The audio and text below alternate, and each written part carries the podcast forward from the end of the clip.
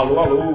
Muito boa noite a você aí do outro lado. Eu sou o repórter Gustavo Ferreira do ValorInvest.com. Começa agora o seu saldo deste dia 12 de dezembro de 2022. Estou aqui para falar que uma nova rodada de especulações sobre o governo eleito sacudiu o mercado, não sacudiu pouco. O principal índice da Bolsa, o Ibovespa, chegou a cair hoje mais de 3%, acabou o dia com queda de 2%. Já o dólar em rota de fuga do Brasil ficou 1,3% mais caro, era cotado no fechamento a R$ 5,31.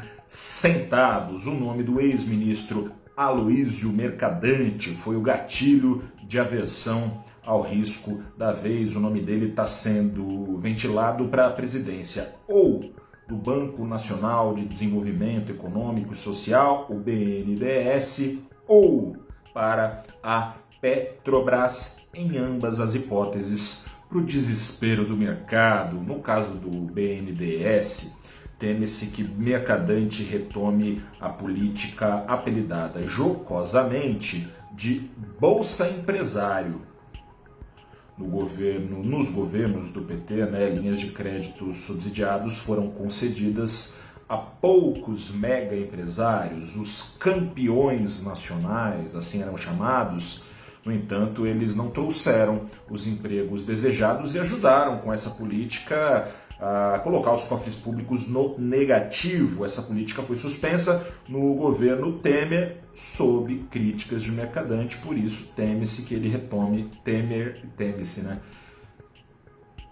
O mercado teme que ele volte à política tirada por Temer da jogada. De lá para cá, o BNDES do governo Temer para cá passou a ofertar créditos a juros alinhados ao mercado, a iniciativa privada, e dessa maneira julga-se no mercado foi favorecida a competitividade e o potencial de crescimento do Brasil. As contas públicas nesses moldes estariam livres de servir outra vez a projetos fadados ao fracasso, caso emblemático, virou um espantalho aí da situação, do grupo X e das empresas de Ike Batista. Lembra dele? Já foi um dos homens mais ricos do mundo, pois é.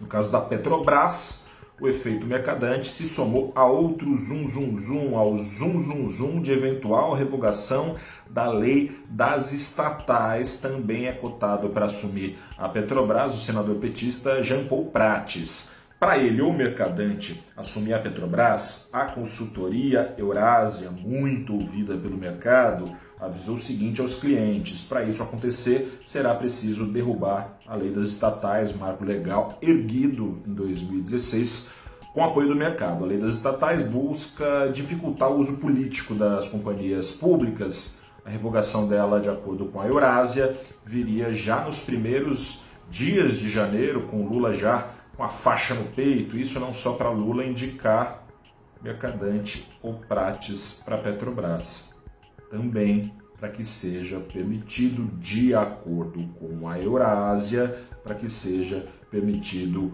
o loteamento de empresas estatais entre membros do Centrão em troca de apoio político no Congresso. Se isso tudo vai passar de especulação ou não, se todos esses rumores vão se confirmar em fatos ou não, só o tempo dirá. Mas o mercado que sonhava em ver reeditado o primeiro governo Lula cada vez mais vai sentindo gostinho de governo Dilma e para o mercado é um gosto amargo.